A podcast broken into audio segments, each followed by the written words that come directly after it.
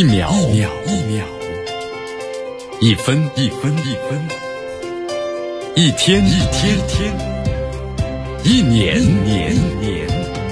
时间划过每一次日出，聆听风起的声音，静待云起云落。用新闻记录时光的足迹，江南江南。说新闻。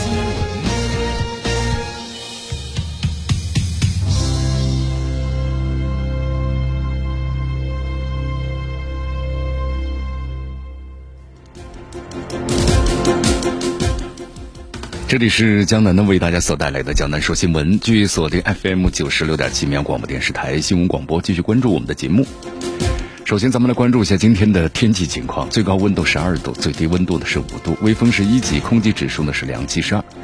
今天总体情况啊是天气呢是晴，但是呢天气还是冷，哈 哈希望大家都穿暖和点。我们来关注一下今天江南说新闻的主要节目内容。首先呢，我们一起进入的是新闻早早报。中国东盟关系全面升级，澳大利亚呢自毁前程，称霸东南亚已成泡影。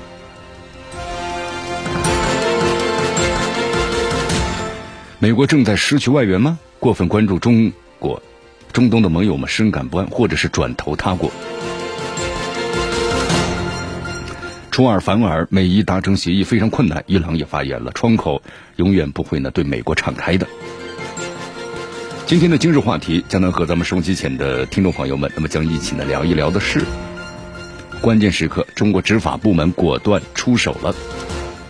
今天的大话体育，我们将要说一说呀，足协当务之急是总结了根宝的青训模式，然后推广。确实啊，咱们要从基础抓起。好，以上就是今天江南说新闻的主要节目内容。接下来呢，我们就一起进入新闻早早报。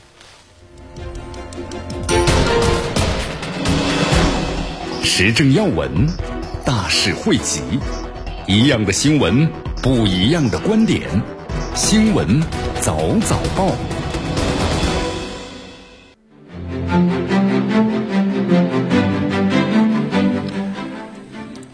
新闻早早报，早听早知道。一下时间呢，欢迎大家继续锁定和关注江南呢为大家所带来的绵阳广播电视台 FM 九十六点七新闻广播。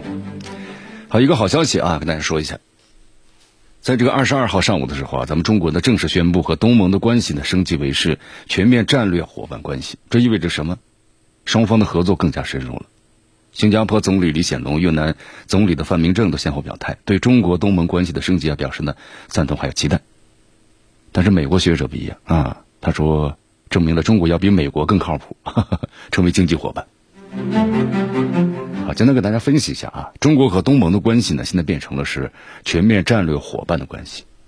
那么，双方的合作领域肯定是扩大到全面了，政治、经济、文化和军事，对吧？那么从战略方面角度啊，咱们分析一下更高层次的合作，整体核心力还有全局上来看，那都有一致性的。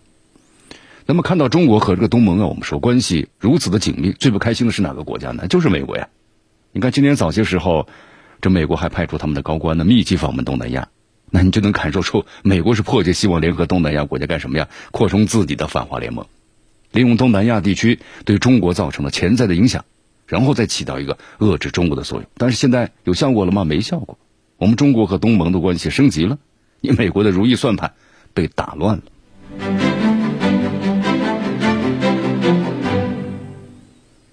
你看，在这个美国的智库啊，很多人都谈到过，说美国你要加强和这个东南亚的之间的联系。但是这次中国和东盟的关系升级了，所以你看，这美国的智库们昨天也发言了嘛，有点酸啊。他们表示啊，说中国提升了和东盟的关系，就是为了向全世界展示，相对于美国，中国才是最可靠的经济伙伴。而且和这个美国不同的是，中国确实在推动和东南亚经经济呢一体化的相关的进程。美国是光说不做呀，在这个经济问题上，我们说东南亚国家关注的是咱们中国呢坚持对话不对抗的承诺。你看这个美国人，他对吧？今年上半年也是不断的派出高官访问东南亚，他的目的不是为了发展东南亚的经济，而是为了对抗。你看美国为这些国家许下了很多的空头支票啊，那这些国家是不是就心悦诚服的跟着你美国反对中国了吗？实际上并非如此。虽然这美国媒体啊，我们说这段时间你看大力从南海问题上下手刺激东南亚的国家，但他们心里其实很清楚，这小国呀掺和着大国的博弈，那么结果怎么样呢？那就是自取灭亡啊！所以中方的表态正中下怀啊，我们全面的发展，是吧？坚持对话呢，不对抗。谁一听到我没事会把这主要精力用在对抗上呢？所以咱们中国的这个承诺，对话不对抗，结伴不结盟，才是当下的发展的主流的形式。你看呢？江南还要跟大家再说一下，咱们中国和东盟关系更上一层楼的时候啊，还有一个国家心里头也不爽啊，哪一个国家的？澳大利亚。你看，本来这个东盟的考虑提升和澳大利亚的关系，升级为是全面战略合作伙伴。但这个澳大利亚，我们说了，这段时间呢，和这英国、美国搞了一个奥古斯联盟，那东南亚的国家马上把弦儿就绷紧了。澳大利亚这个做法呢，被学者们称之为是给东盟一个大大的耳光。啊，为什么会有这样的感受呢？因为在这个奥斯库、奥库斯啊联盟问题上，印度和马来西亚的态度最为强硬。那么其他成员国呢，感到非常的失望，因为首先你澳大利亚你购买这个核潜艇相关的技术。那你是破坏了整个地区的一个什么呢？和平，增加了这种紧张的局势，所以说其他成员国呢都非常的失望，啊，只是没有表达出来而已。你看最近这几天呢，澳大利亚的外长的佩恩也是在积极的行动啊，四处出击啊，东东南亚四国访问。我们说澳大利亚这个举措干什么呢？降温嘛，缓和一下在这个奥古斯联盟问题上的紧张的氛围。啊，虽然他也强调，哦，我们澳大利亚呢是希望和你们推动合作伙关系的，加强呢经济各个方面的合作，但你这番言论太苍白了呀，是吧？能够打动东盟各国吗？你澳大利亚获取核潜艇的技术，还允许美国呢把先进的导弹和轰炸机部署在澳大利亚的本土，一句话，你已经充当了美国呢对中国的桥头堡，那你这样对东南亚国家的威胁不言而喻啊！因为从地理位置上大家看一看。印度尼西亚和马来西亚是受威胁最严重的两个国家。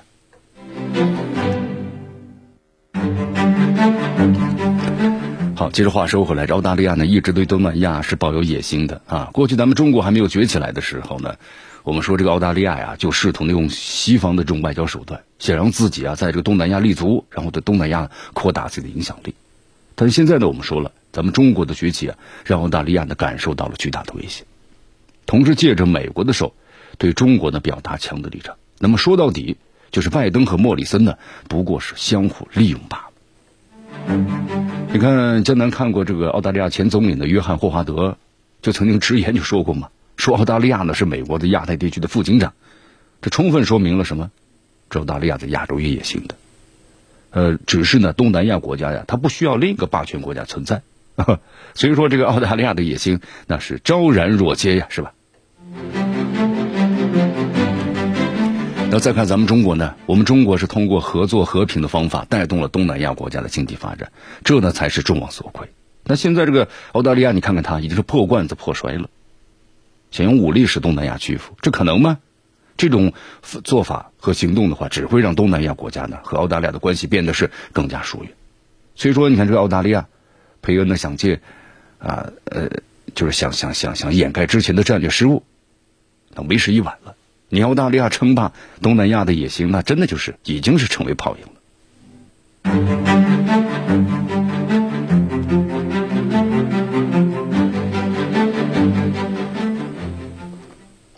你看，现在咱们中国和美国的关系啊，那真的是用一个词儿形容呢，风起云涌，是不是？因为美国的盟友呢有是，但是你看最近新闻媒体报道说，美国的部分盟友们呢有这样的担忧。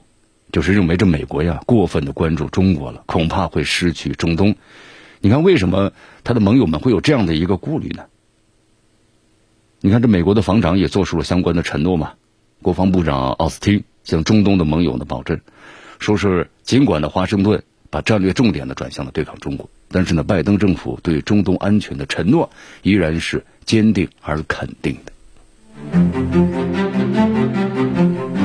好咱们来分析一下啊，你看这个奥斯汀这番话有弦外之音啊，就是美国虽然在对抗中国，但仍然会向中东的盟友们呢提供足够的支持和帮助，美国必将在中东之地维持足够的影响力。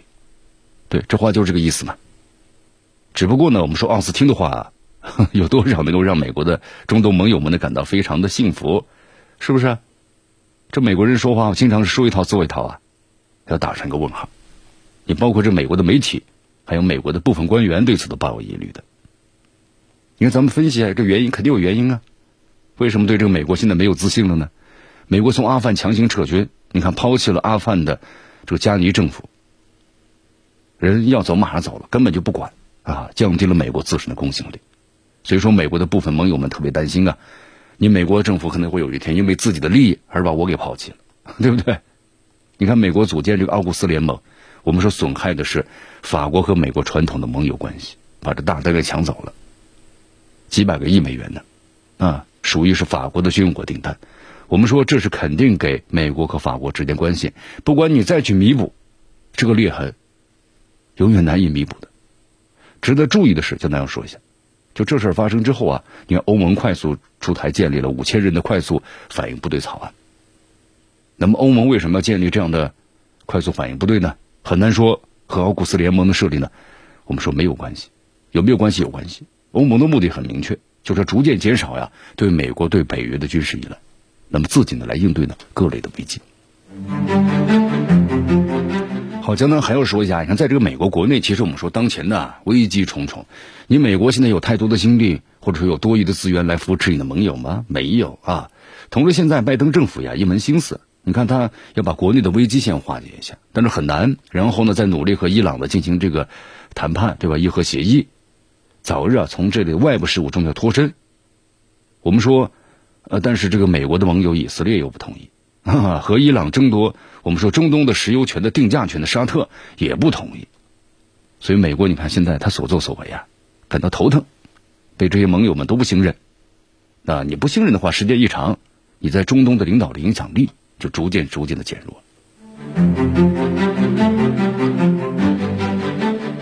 所以说，美国的国防部长他的讲话呀，你说要是对这个美国在中东的盟友产生多大影响力呢？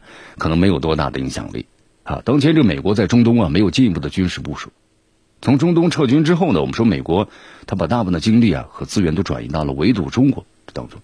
啊，无论是舆论在博弈啊，还是科技博弈啊，还是经济博弈啊，我们说这美国方面，你和中国在这方面博弈占到多大便宜了？没有。我们中国展现出的是不惜其代价捍卫核心利益的决心和能力。你看这美国的盟友们，那都是看在眼里啊。就觉得这美国唯一的超级大国的宝座好像不像以前那么稳固了，是吧？那么目前看来呢，我们说可能在未来啊，等美国逐渐失去了对中东的控制权和影响力之后，部分的中东国家呢可能会转向呢中国或者俄罗斯紧密的合作。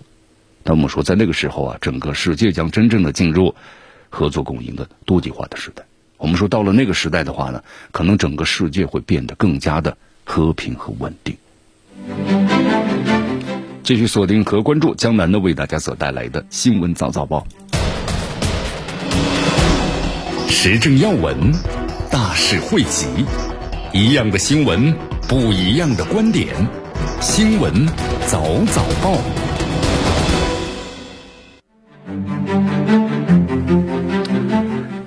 好，继续回到江南的为大家所带来的新闻早早报，新闻早早报，早听早知道。呃，我们再来关注一下美国和伊朗的这个伊核协议的问题啊。我们说美国现在呢事儿真多，啊，国内的问题呢我们说的解决不了，对吧？那更别说国外的问题了。你看，关于重返伊核协议，那么这是也是众望所归呀。但是这很很难。我们刚才也谈到了，比如说像这美国的盟友以色列啊，以色列的话是坚决反对你美国重返伊核协议。那以色列认为这伊朗就是他的头号敌人呢，对吧？对他的安全形成了极大的威胁。特别是伊朗的核技术方面，你看，包括伊朗的首席核专家，呃，都被暗杀了，啊，这样的事情每年都会发生。那么以色列认为，只要是对我有威胁的，我就提前把它给消灭。我们说以色列这个国家呢，它本身就很小，没有什么纵深，包括它的国家的这个整个的实力，它不允许呢有这样的在中东地区对它威胁存在，所以它提早的要动手。那么像这个美国之前就是退出伊核协议，那也就是配合以色列对伊朗的进行打压。对吧？我们说这个美国国力在确实在衰弱呀。以前的军事行动频繁，但现在的话呢，你要说军事打击可能没有这么多钱了，那怎么办呢？都实行经济制裁啊。经济制裁看来呢效果都不好，不管是从伊朗还是从委内瑞拉都没有达到美国呢所期望的目的。好，关于重返这个伊核协议啊，我们说呢这也是大家所期望着的。在昨天的伊朗的外交部发言人，呃哈提布扎德呢这样说道：他对伊核协议的问题啊，美国迟迟没有和伊方达成的共识，但是这个窗口呢不会永远为美国敞开的。啊，现在敞开是一个好的机会。我们说伊朗的本身也非常的强硬。好，在本月月底的时候呢，重新就伊核协议问题要进行谈判。那么伊朗方面希望能够解除对。就是美国对伊朗的制裁，如果呢不能够有利于伊朗的外贸和经济，那美方就要对此呢负相应的责任。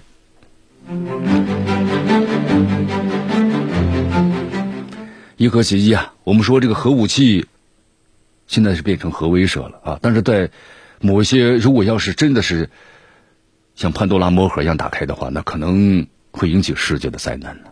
因为我们在节目当中也谈到了，这这这这核武器它的威力太强大了。那么对人类的这个带来的摧毁和灾难是深重的。那么一旦是这个核武器出笼的话，或者说这样的研制技术扩散的话，那对整个全世界就是威胁啊，确实是这样的。所以说，在二零一五年的时候呢，伊核协议通过了联合国的安理会，伊朗也承诺了嘛，当时就是我不再进行核研究了。那么条件是对伊朗的长达十年的制裁全部停止。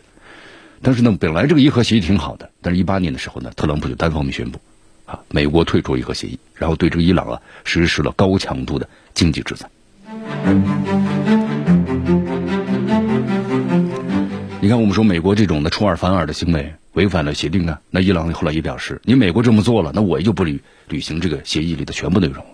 你看，接下来美国和伊朗就在这方面不断的进行斗争，对吧？那这个美国他为什么要违反伊核协议呢？我们说解除对伊朗的制裁后啊，伊朗的发展肯定是越来越好的，因为伊朗在中东是个大国，的发展越来越好。美国本身想操控着伊朗的，那能操控得住吗？操控不住了。我们说美国以前一直把中东呢视为它的领地，那么它要维持在中东整个的影响力，所以说重新制裁伊朗是迟早的事儿。那美国呢会一直坚持下去。那么第二的美国是要保证它的美元的地位。我们说，伊朗这个国家呀，石油的储量呢非常丰富。你看，如果要是制裁解除了，那么伊朗对于石油的出口量肯定会增加，而且伊朗那个价格呢比较便宜。石油呢，我们说是以美元计价的，这样会对美元呢造成一定的影响。你看，这美国它要稳定这个美元的地位啊，就必须要通过呢控制石油的出口来控制油价。所以，制裁伊朗是必须要做的事情，就是控制它的石油出口。那么量减少了，价格必然就会控制在一定范围之内。好，第三，他肯定要用伊朗来制衡这个俄罗斯，因为在中东地区，我们说了，俄罗斯和美国都是，哈 这就是把它作为一个博弈的工具。你看俄罗斯在中东的影响力，我们说了，包括像叙利亚，还有利比亚等等。你看，包括像这个利比亚，当时俄罗斯犹豫了一下，因为从当时俄罗斯的这个国力来说，他确实不想干预。但是不干预的话，我们说他在中东影响力就会越来越低了。所以在叙利亚。那么又在进行颜色革命的时候呢，那俄罗斯就马上出手了。所以说，制裁伊朗的话呢，这是美国用它作为抗衡俄罗斯的一部分。所以说到现在为止的话呀，这么一分析，咱们就发现，你美国想轻易放弃制裁伊朗吗？不可能的。你看，在十一月二十二号的时候，关于制裁伊朗的提案呢，在联合国又通过了，咱们中国、俄罗斯都投了反对票。但是你看。美国这次是铁了心要制裁伊朗啊，所以能起到的作用呢，那并不大。但有一点要注意啊，发起这次提案的国家呢，还不是美国，是谁呢？是加拿大的这个小弟啊，邻居加拿大。你看，我们说了，美国还是挺聪明的。你说在这个节骨眼上又发起提案，于理不合了，对吧？你都要重返这个伊核协议了，在不断的谈判着，你还来又来制裁别人，所以这个重任呢就交给了加拿大。不过呢，我们说这次伊朗的态度也很强硬，这可能是美国没有料到的。你看，在这个十一月十七号，美国和伊朗呢商讨一份临时协议的时候啊，美国只承诺说我要解冻伊朗的部分资金，但伊朗呢对此一点都不同意。好，其实美国的这个做法呢，我们说是想在伊核问题上呢，就是拖延时间啊，毕竟对美国来说啊，两面都是不利的事情，所以美国呢不打算让步。你看，我们说这个美国呀，这样做还是为了自己的私心，出尔反尔嘛，不是第一次了。我们说这次伊朗那是铁了心。那就是态度很强硬，我跟你美国就是硬碰硬，那么如果美国在两面上都不想吃亏，都估计呢避免可能不了有一场恶仗啊。总的来说呢，按照约定遵守伊核协议，这可能是美国呢最正确的做法了。因为毕竟伊朗进行核研究的话，我们说这是一件很难控制的事情。从维护地区的和平，或者说遵守承诺，从这几个方面来考虑的话，你美国都应该选择这条路啊。好，现在我们说美国的霸权主义早就引起了多方的不满啊，国内经济还有疫苗是吧，都没有很好的解决。在国际上呢，其实美国一句话呀，还是少树点敌为好哦。继续锁定和关注江南的为大家所带来的新闻早早报，时政要闻，大事汇集，一样的新闻，不一样的观点，新闻早早报。继续回到呢江南为大家所带来的新闻早早报，新闻早早报早听早知道，继续锁定 FM 九十六点七绵阳广播电视台新闻广播。你看，这美国我们说了啊，这个世界上大事呢都有它参与着，是不是？不稳定的地方呢，那么都是有美国的存在。其实，在国内的话，我们说矛盾呢也是重重，更别说不说是两党之争了吧？你看，这个昨天啊，在我们说这美国本周啊就进入了感恩节和圣诞节的这么一个节假日季了啊，在美国的话呢，都是张灯结彩，然后在准备要举办各种庆祝的活动。但是在这个威斯康星州的沃基沙市呢，我们说这个小城市啊人很少，只有七点二万人。但是呢，刚刚营造的节日氛围啊，那是戛然而止。怎么回事呢？整个城市被恐怖所笼罩。在十月二十一号的时候，一辆高速行驶的 SUV 冲进了圣诞游行的队伍啊，直接从表演人群的身上就碾了过去。那么现场呢，我们说到处都是尖叫声。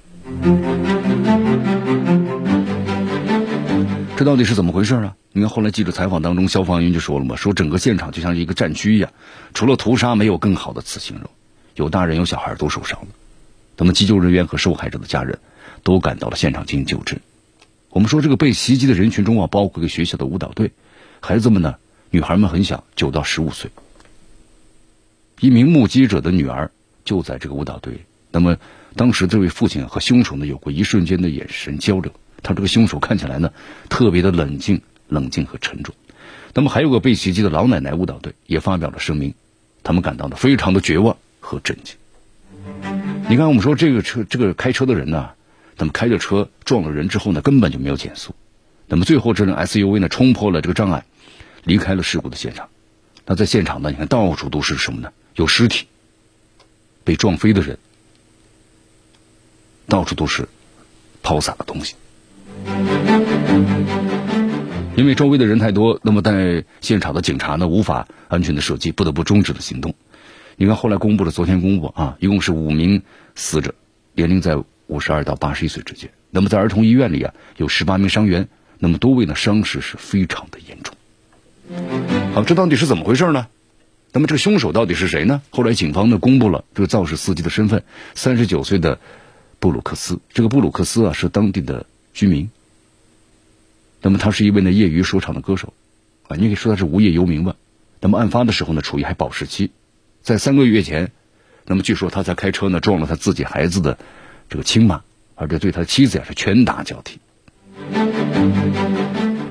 据说这个人的话呢，犯罪史可以追溯到呢一九九九年啊，仅在威斯康星州他就被捕过十五次，被起诉过十次，有携带武器啊，抗暴力阻挠这个执法人员呢，持有可卡因啊，还有童年持有呢受管制的物品啊，那么就家暴。刑事毁坏等等等等，就感觉做尽的坏事啊，他都做。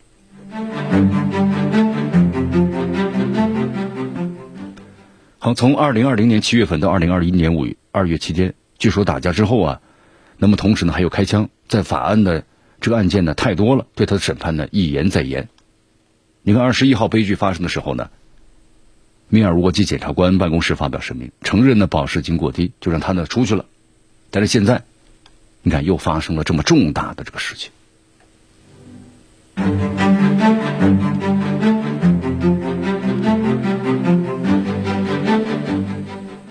好，现在呢，我们说了啊，你看这美国现在沉浸在节日当中，但是这个悲剧呢却发生了。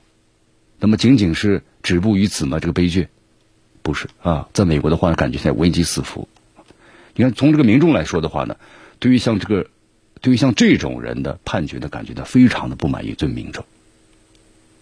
你看，你对于这样一种罪恶去宽恕他的话，那结果怎么样的因果报应，就像民众所写的一样，那么体现在了这个报应就在了什么呢？威斯康星居民的这身上。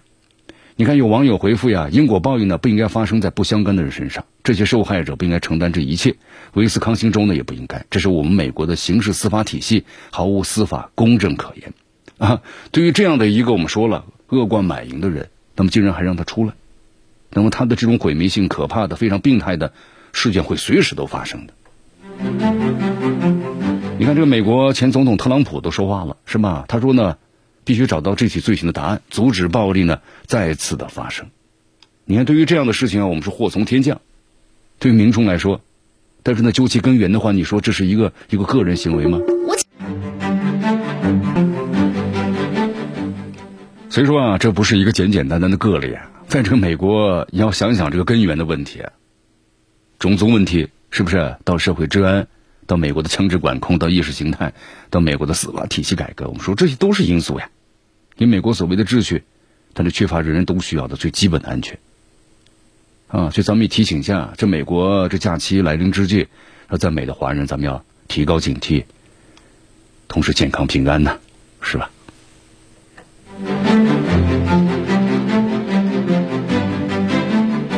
继续锁定和关注江南的为大家所带来的新闻早早报，新闻早早报，早听早知道。继续锁定 FM 九十六点七绵阳广播电视台新闻广播，我们再来关注下面的消息啊。我们说，因为这个移民的问题，俄罗斯的盟友啊，已经成为现在整个欧盟国家的主攻的对象了，对吧？白俄罗斯。同时呢，关于这个俄罗斯，我们说和乌克兰的问题啊，边境问题，那么现在呢，也成了这个美国和乌克兰的现在为难俄罗斯的理由。你看，现在这个乌克兰呢，我们说了。在这个新闻媒体上，就是发布了消息，说这个俄罗斯在美在两国的边境地区部署了四十个战斗群，想要在冬季打响呢这个冬季战争。那么现在呢，感觉好像就是俄罗斯和乌克兰的边境地区啊，紧张局势已经是蓄势待发了，对吧？只要有个火星的话呢，就能够怎么样呢？轰的一声就炸起来了。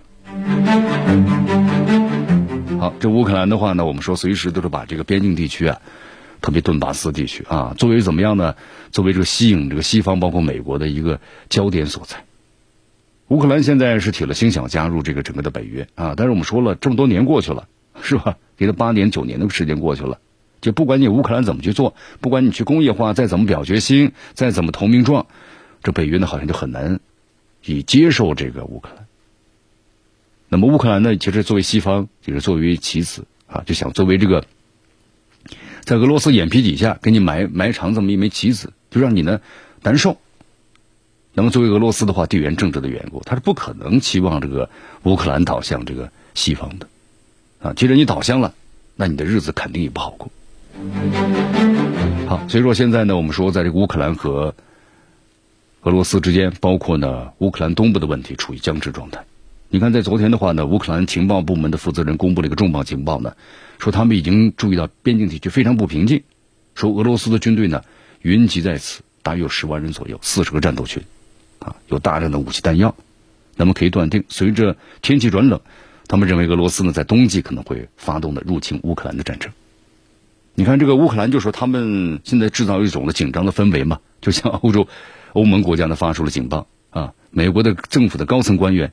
也卷入其中了，那是不是出现这种呢战争的信号了呢？天气越恶劣，气候越极端，发生战争的可能性是不是越大呢？那么这个信号呢，就是要求欧盟和北约啊，乌克兰说了，你们必须要做出好预案啊，就是凭我们乌克兰一个国家的话，那抵挡不住这个俄罗斯的，那必须要有这个整个的什么呢？美国和北约组织的帮助。对，你看这边的话呢，我们说乌克兰和这个北约，那简直是如临大敌呀啊！但是，那么真的在这个冬季会发动战争吗？俄罗斯政府呢后来也回应了啊，几个字儿，可笑。你看，关于这个乌克兰，包括呢西方国家都在渲染说俄罗斯呢调动了十万军队在这个边境地区。你看俄罗斯方面说的很轻松嘛，就说我们的调动是在我们国家自己内部调动的。如果北约你不公开自己。的相应的军事行动，那我们在国内调动的话，是很正常的事情，对吧？你们有军事行动，包括在黑海地区，包括在爱沙尼亚啊，都有军事演习。那你们又不透明，那我呢调动我的军队是我正常的事情。你看你们都打着所欧洲演习的事情，是不是？你演习完了，军队呢还不撤走，他干什么呢？那明目张胆的威胁我们，不就是？好，白俄罗斯也对这个北约军队的部署啊进行了回应。你看，白俄罗斯政府呢就称了嘛，现在正在呢注意北约部队的活动。他说看到了大量的坦克进入到北约国家的东部边境。他说这和数十年前的二战何其相似啊！北约是在用行动告诉我们，就像当年的纳粹一样，他们已经做好了入侵的准备。那么现在俄罗斯呢也回应好了北约的行动，对吧？你部署，那我也部署啊，我在我的领土之内，你有什么立场来来指责我呢？嗯。那么，我们俄罗斯的部署就是为了应对呢你们的入侵，还是我们入侵？好，其实呢，江南想要分跟大家分析说一下，你看，包括像这个美国和乌克兰吧，我们说这两国炒作呢，冬季战争之前，美国就已经提出了威胁增大的这么一个说法。你看，当时美国政客说了，说美国已经注意到了俄罗斯在俄乌边境的小动作，那么美国呢不会允许任何具有威胁的事件发生。他们认为，就说美国必要时会做出适当的反应。你看之后就高调宣布啊，给这个乌克兰提供了八十吨的弹药，对吧？还强调这个我完成这个承诺，啊，也是为了应对俄罗斯有威胁了。其实我们说呀，你看这段时间，乌克兰、美国在制造和俄罗斯的争端，连北约基本上也对俄罗斯摊牌了，甚至连最基本的外交通话渠道，我们说都被北约和俄罗斯呢相互呢关系了，就基本上没有做了。美国和欧洲国家推动之下，北约已经完成了对。俄罗斯的第一道防线，就说这个局势呢挺紧张，但是我们的紧张的背后呢，其实是任何一个国家呢，我们都不愿意卷入这样的一个争端的。各自的利益不一样啊。那么乌克兰呢，希望通过这样的事件成为呢北约当中的一员，所以他极力呢推动这样的一种紧张的局势啊。但是美国呢是希望通过乌克兰就给俄罗斯呢不断的找事儿，但是愿意他真正的加入这个北约吗？这这不一定，对吧？因为我们说加入之后的话，一旦是乌克兰和北乌俄罗斯发生冲突的话，那你作为北约组织成员，那你必须要有安全保护的责任呢。那我们说这这个冲突就变大了。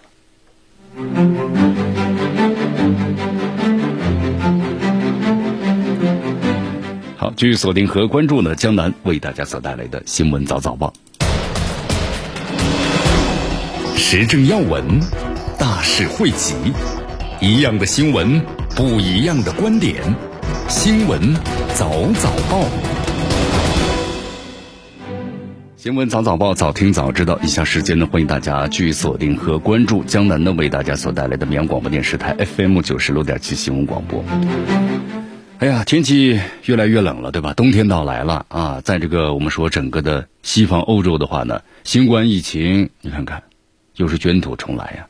啊简单看了一下，现在在整个的欧洲地区的话，你看，包括在啊，我们说这个新冠疫情又开始肆虐了，卷土重来呀。新增的病例数，包括感染数，每天都在创出新高。那么在一些国家呢，我们说重症的监护病房都沦陷了，疫苗接种率呢还非常低。所以说，你看各国没办法呀，采取极端措施来进行怎么样呢？来进行缓解。你看，根据最新的数据显示啊，我们说在这场的公共就是卫生危机啊初期。因为成功遏制病毒而受到称赞的德国，那么现在呢？你看七天感染率创下了从去年到现在最高的水平了，每十万人七天之内啊确诊病例达到呢三百六十二点二例。那么另外呢，我们说德国的第四波疫情现在来了啊，因为在欧洲地区的话是德尔塔的一个重灾区，而且接种疫苗工作呢接种不前了。我们说愿意接种的人都去接种了，对吧？那剩下就是都不愿意接种的了。你看在这个美国也是这样啊。我们说这个美国的话，接种疫苗那完全都带有政治形象的呀。去接种的都是民主党的支持者，对吧？所以说之前的话，你看在这美国一天的话，三百万接种率挺好的呀。但是接种完了之后，你就发现了，哎，怎么后面的人就不接种了呢？那都是共和党的支持者。好，同时现在的话，你看在其他的这些欧洲国家也出现了这样的问题。呃，在这个德国的话呢，我们说有一半以上的人完成了疫苗的接种。但是现在的话呢，你看剩下的就是我们说了都不愿意接种的呀。那奥地利就说我要强制接种，你看所以说这段时间的话呢，一些欧洲国家你看都爆发了什么示威游行啊，就是不能你这样做去做，对吧？好，你看，我们说只要接种率高的国家，那么这个感染率必然会低的；接种率低的国家呢，感染率那就高于呢整个的欧洲的平均水平。你看欧荷兰对吧？这两天我们说了，也在举行示威游行，干什么呢？那就你必须要出示的健康证，然后呢就要必须接种疫苗。但是现在呢，这老百姓又不同意了，又开始呢示威游行，对吧？你限制了我的自由，等等等等等等。那么和警察呢也发生了严重的冲突啊，在其他国家呢都是这样。但是大家呢现在没看到吧？在这个欧洲呢，我们说现在引这个疾病啊引起死亡率最高的，那么就是什么呢？新冠疫情。你看，新一轮的疫情正以闪电般的速度呀，在欧洲呢开始。那么同时，在这欧洲国家就出现了这样的骚乱。那么这样骚乱的话呢，我们说可能会使这个感染率呢会大大的增加。你看，这英国卫生大臣的赛义德·贾维德呢称，啊，他说现在的话呢，在这个欧洲啊，采取了相应的措施。他说其实没有必要。他希望人们能够共同对待呢圣诞节。你看，就说在这个大家思想都没有统一的情况之下，那必然民众更加更加的混乱了。好，我们说在这个德国呢，你看连续十四天的创造历史新高的情况之下，德国政界人士呢也在讨论，是不是强迫所有的公民必须要接种疫苗呢？啊，但是呢，还是有反对的，还是反对的意见啊。你看德国的卫生部长倒是挺严厉的，他说要么打疫苗，要么康复，你要么就死亡，就这几个选择。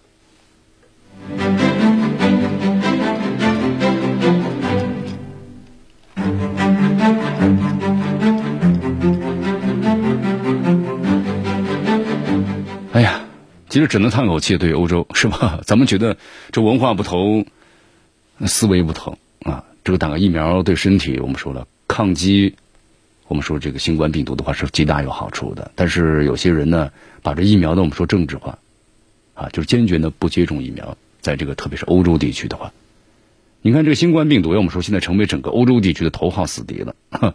那怎么去抗击呢？那不就是接种疫苗吗？戴口罩吗？对不对？那为了更好的进行防疫，在使用疫苗的通行证都是很好的措施。但是现在呢，我们说了，你看，那么在这个欧洲呀，把这个打不打疫苗的问题呢，已经提高到一个法律的层面上了，经社会辩论。那么这种情况呢，我们说了，呃，他就不能简单的去。从大家一种文化的角度去看了，那么在这个欧洲，包括在美国，这种情况呢是最普遍的。你看我们在节目当中也做出这个分析了。在这美国的话，是吧？之前六五月份、六月份之前的话，你看拜登也宣布了嘛，美国的接种率是非常高的，啊，短短的几个月之内呢，一半以上都接种疫苗了。但为什么在之后就不行了呢？那就是疫苗政治化，剩下的人那都是这个共和党的支持者。你看，在这个美国呀，咱们戴口罩的绝对都是什么呢？民主党的支持者。打疫苗的也是，对吧？该戴口罩的、打疫苗的，之前的全部都都做了。那剩下的就坚决都是共和党的支持者，不打疫苗，然后呢不戴口罩。你看，这就是特朗普时期啊，就是把疫苗呢政治化之后的一个严重的后果。好，以上呢就是我们今天啊新闻早早报的全部内容。那么接下来呢，我们就进入今日话题。今日话题，咱们谈谈关键时刻，中国的执法部门呢果断出手了。嗯。什么事儿呢？